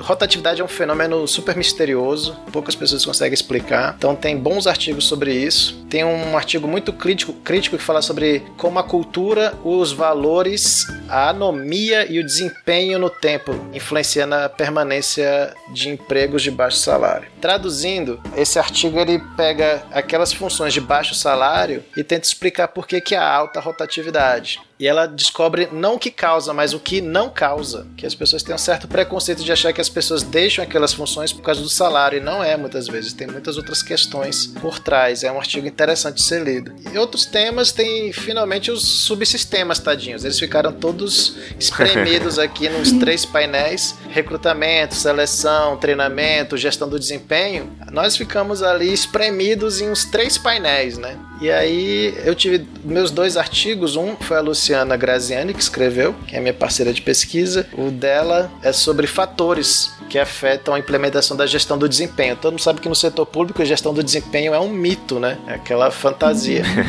Inclusive tem um artigo nessa linha que ele faz uma comparação muito boa entre o setor público e privado e aponta justamente esse problema no setor público dessa super avaliação, todo mundo com 100%, né? Todo mundo é, é excelente no setor. E, e ele não consegue explicar o porquê. É interessante que ele identifica e é super complexo. A Luciana justamente tenta explicar o porquê, quais são os fatores que levam a isso. E ela cita algumas iniciativas que podem ser feitas para tentar criar uma cultura de desempenho no setor público. Né? É um estudo. Olha a cultura aí de novo, ó. Ah, é. Cultura tá em tudo. Justamente. Uh, tem um outro artigo nessa mesma linha de GD que foi uma moça, junto com o professor da UNB, que analisou servidores de agência reguladora. Eles acreditam que, basicamente, que a, a avaliação tem fins remuneratórios. Ponto. Só para pagar a gratificação. É, claro que tem várias nuances no artigo, mas é, é meio taxativo de como é complicado tirar desse lugar comum que ficou culturalmente no setor público a importância da avaliação de desempenho. E aí você tem outros que falam sobre fatores também que afetam a sucessão de altos dirigentes, você tem fatores que afetam o recrutamento, você tem fatores que afetam o comprometimento organizacional e, por fim, tem um muito interessante sobre como as, pessoas, as empresas usam Facebook para recrutar. Vão, vão lá e stalkeiam o candidato até descobrir tudo sobre ele. E aí mostra quais empresas tendem a usar isso. A, a resposta é grandes empresas com cargos bem definidos usam isso. Elas vão lá no Face do cara e fuçam. E as pequenininhas, elas não conseguem saber exatamente como é a pessoa pela internet, elas preferem o cara a cara. E aí elas preferem entrevistar, porque tem um aspecto mais subjetivo, né? Então, assim, é muito legal. Eu, eu pô, gente, por que, que esse campo fica tão pequenininho na Nampad? Ele é tão legal. Ela tem que fazer um aplicativo aí, tipo o Tinder organizacional, né? O cara cadastra o perfil, se der match com a vaga, já, já abre ali para marcar entrevista. E tem, cara, e tem. O Google, eu acho, usa isso. E tem uma, uma plataforma na internet que você faz testes psicológicos e tal, e dá, dá match. Dá se você é 80% compatível com a Microsoft. Sério. Bom campo de estudos aí, né? Pra saber se tem tido bons resultados quando o cara entra de fato para trabalhar, se o perfil dele realmente era o mais adequado para aquela atribuição, para aquele né, conjunto de, de competências, etc. É, isso, isso leva. É, também fica fica a oportunidade aí para o pessoal também desenvolver esses aplicativos, né? Apesar de já ter um, mas é um campo rico aí, profissionalmente falando, né? Quem quiser. Vamos se precarizar as relações de trabalho dos desenvolvedores de softwares de RH também, né, gente? Todo mundo é grande. Ah, isso aí leva ao tema que eu adoro e tinha dois artigos. É impressionante. People Analytics ou análise de pessoas, oh, né? Isso é legal. Que é um uhum. tema bombástico que tá bombando lá fora, no mundo. Business Analytics começou e agora tem o People Analytics. E aí você tem nesse tema um estudo bibliométrico, né? Que é analisar a produção.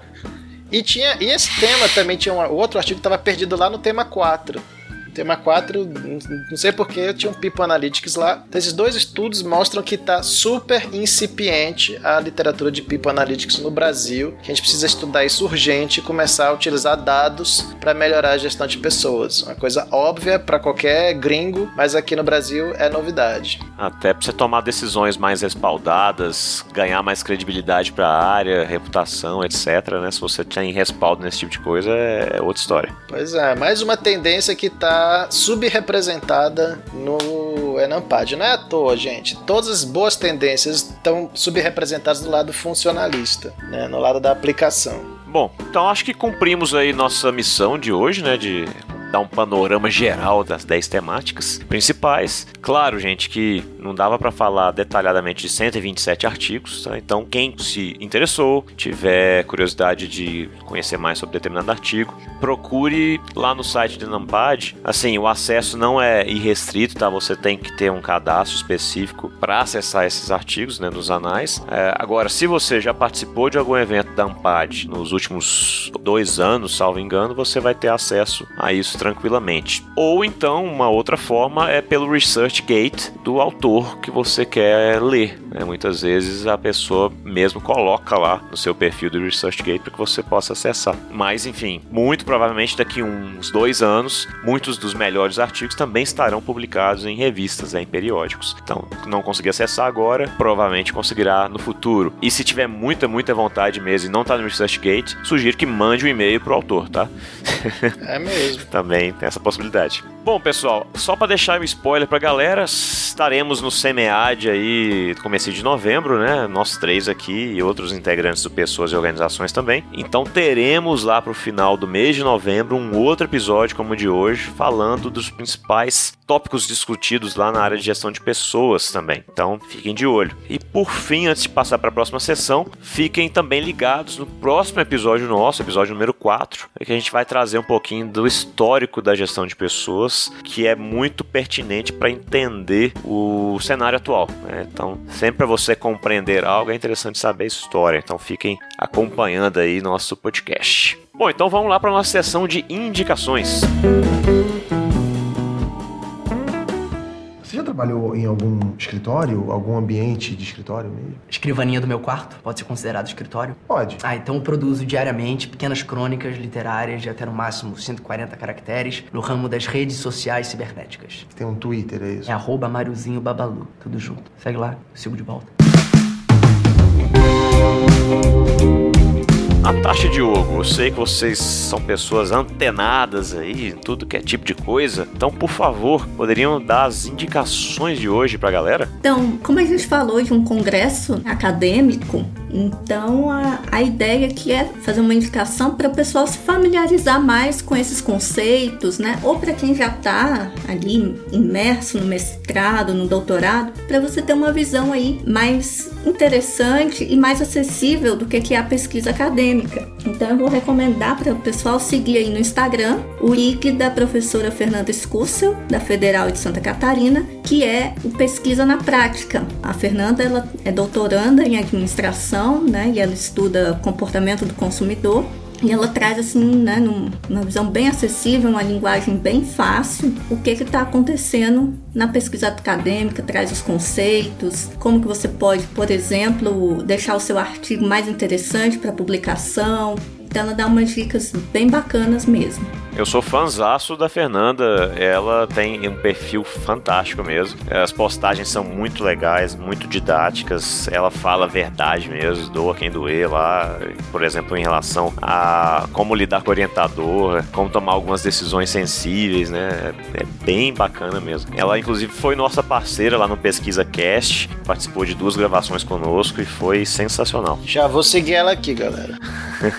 Ah, a Fernanda, eu sou suspeita porque a Fernanda também é minha parceira de pesquisa, né? Então, em alguns momentos aí eu tenho um pezinho lá no marketing, né? Que é a linha dela, e a gente faz uma parceria interessante. E estaremos no SEMEAD aí. É isso aí, ó. Quem sabe ela participe conosco aqui, hein? Ah, ia ser legal. Pois é, vamos, vamos tentar esse link aí. E a minha outra indicação, né, é, é um filme. Eu vou tentar não dar spoiler, né, pra não perder a graça. Por favor. A tônica do Enampad aí foi a, a gente comentou a teoria crítica, né, trabalhos que tiveram essa base. Então, um filme aí que eu recomendo, que eu achei super interessante, chama O Operário, que é com o Christian Bale, aquele que fez o Batman. E ele tá totalmente diferente de quando ele fez o Batman, né? Se no Batman ele tava lá todo bombadão, musculoso, nesse filme Operário ele tá irreconhecível, super magrinho, franzino. E aí, para você saber por que ele está nesse estado, assista o filme. Ele é bem legal. Ele traz uma reflexão sobre o mundo do trabalho, que a gente fica assim questionando muita coisa como gestor e como trabalhador também, né? Não, show de bola. Excelentes indicações. E você, Diogo? Olha, é, eu vou recomendar o próprio Enampad, né, gente? Poxa, olha só, Enampad tá na promoção de Black Friday e ele tá reduzindo o preço da inscrição para você baixar os artigos da história do Enampad. Pô, 25 reais. Então assim, gente, a gente não ganha jabá nenhum, tá? A gente faz essa promoção porque a gente ama o ambiente científico. E como eu recomendei no início do episódio, vamos financiar pesquisa em administração, vamos aos eventos, vamos nos associar às associações de pesquisa. Então, minha primeira recomendação é você ter o seu iAmpad. É esse o nome mesmo. iAmpad é o acesso aos artigos dos anais do Enampad dos últimos, sei lá, são 43 edições, gente, tá? É muito artigo. Achei que iAmpad é quando você ia lá no evento não gostava de falar iAmpad. Ou então é um novo produto da Apple, né? Tem o iPad, o iPod. Tem um iPad. I, iPad. pois é, você vê como eles são originais nas marcas que eles estão criando no, no Enampad. Estão precisando de pesquisa de marketing lá, né, Natasha? É, vamos chamar a Fernanda. Por que, que eu acho interessante? O Enampad, ele distribui por temas, né? Então imagina que você quer fazer uma pesquisa sobre cultura organizacional. Basta você entrar lá e sair baixando tudo que você vê pela frente. Tenho certeza que vai dar um avanço gigantesco na sua pesquisa, na leitura de determinados temas. Né? É sempre bom quando as bases elas estão distribuídas por temas, que aí você sabe que está todo mundo ali na sua linha de pesquisa. E aí o mesmo vale para outros eventos. Eu vou recomendar aqui para quem é do setor público o CONSAD, que é um congresso do Conselho de Administradores de Estado. É um dos maiores congressos sobre a aplicação de teorias de administração científicas no setor público. Tem muito caso lá. Ah, eu não sei como é que eu faço uma pesquisa de clima na minha organização pública. Vai lá, cara, vai ter dezenas de artigos mostrando a experiência de governos estaduais, federais e tudo mais. É, é muito interessante você ver como os outros estão fazendo para poder ter uma noção de como você pode fazer melhor. Bom, como segunda indicação, o ouvinte deve já estar careca de ouvir a gente falar de teoria funcional, crítica, interpretativista e tal. Isso, gente, é depois que a gente fez a disciplina de TO lá no mestrado. Tem um livro. TO é teorias organizacionais. Exatamente. Que não, entendeu, é. não é Tocantins, não, viu, gente? então, tem um livro chamado justamente o quê? Teoria das Organizações. Ele é uma série da RAI, da Revista de Administração de Empresas, série RAI Clássicos, e os autores são Miguel Caldas e o Carlos Osmar Berteiro, editora FGV e Atlas, né? Sinceramente, esse é um livro fundamental para entender essa, as teorias de administração que fundamentam as pesquisas. Acho que é um livro definitivo para entender o paradigma funcionalista.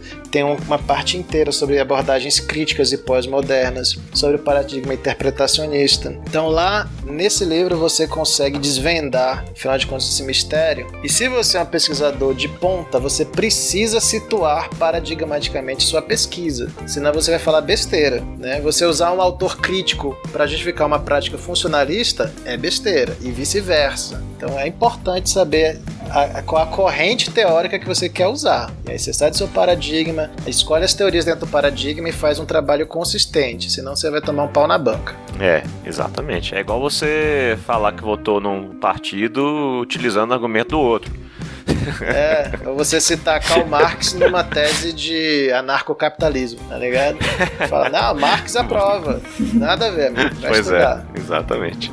Bom, e o meu, gente, é para você que ficou ansioso por divulgar a ciência no mundo, né, no Brasil, e publicar artigos, apresentar em painéis. É o evento da área que vai ter o ano que vem, que é de dois, dois anos, que é o Congresso Brasileiro de Psicologia, Organizações e Trabalho, que vai ser lá em Curitiba, de 8 a 11 de julho, e vai ter a temática Futuro do Trabalho e Emprego. Então é bem interessante esse evento, gente. Eu recomendo demais, porque além de trabalhos científicos, mesas redondas, banners né, de pesquisas também de graduandos. Você tem a parte de relatos de experiências, é, que também são muito ricas. Então, para você que já quer se preparar, agenda de publicação para 2020, fica de olho nesse evento que é muito bacana e traz um outro lado para quem é da administração, por exemplo, né? Que é a parte da psicologia. Então, poxa, recomendo muito. Compareçam lá, mandem seus trabalhos, que vai ser bem bacana. Psicologia tem um instrumental metodológico bem mais potente, né? É bom que você vê umas pesquisas assim fortes, né? que deveriam inclusive inspirar a gente a fazer mais pesquisa assim. E as duas áreas são muito complementares, né? E, e muitas vezes ficam é, de rixa uma com a outra em vez de se juntar para fazer pesquisas melhores e mais robustas. Ah, nem me fale. Com certeza. Nem me fale. Acho que vale a pena falar do o SEMEAD, Felipe vai estar na 22 edição. Estamos todos de malas prontas para lá, né? Vamos nós e muita gente da administração. Acho que tem mais gente indo pro SEMEAD do que pro, pro Enapat, que eu conheço. E é um evento relativamente novo. Tá na 22 edição. Se chama Seminários em Administração e vai acontecer agora em novembro, né? No início de novembro. É de 5 a 8 de novembro. E quem promove é a USP, né?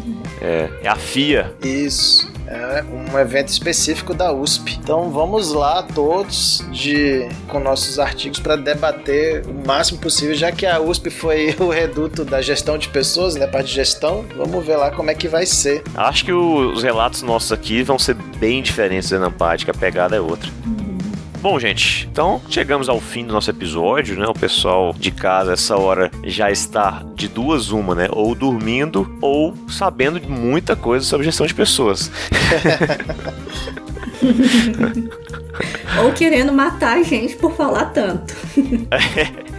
Queria agradecer o Diogo e a Natasha, né, pela participação. Foram excelentes. E agradecer ao público, né, fiel que usa o pause para poder continuar a ouvir depois e não abandona a gente. Bom, palavras finais agora sim, né? Ah, eu queria agradecer o convite para participar com vocês. Espero estar em outras oportunidades. Foi uma discussão bem interessante, apesar que a gente focou mais, né, na, na apresentação dos temas. E só para fechar de uma maneira assim mais descontraída, queria dividir com os ouvintes aí como é que eu encontrei o Diogo no Enampad. a gente combinou de se encontrar em um determinado lugar e, e foi por conta lá no WhatsApp, tentando localizar o outro. Quando a gente viu, nós estávamos no mesmo elevador, indo para se encontrar nesse lugar aí que a gente havia combinado. Né? Então foi muito engraçado a surpresa que a gente teve quando viu que os dois estavam ali.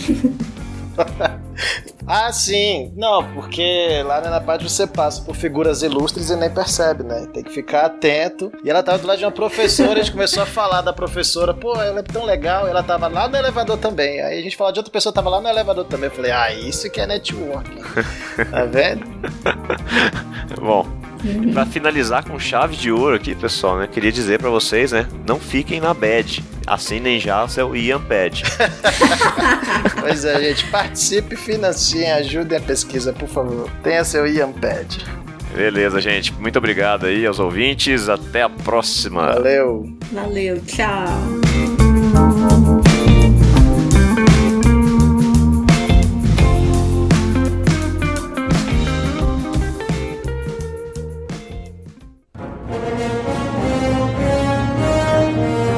Este episódio foi editado por Atelas, soluções em áudio para podcasts.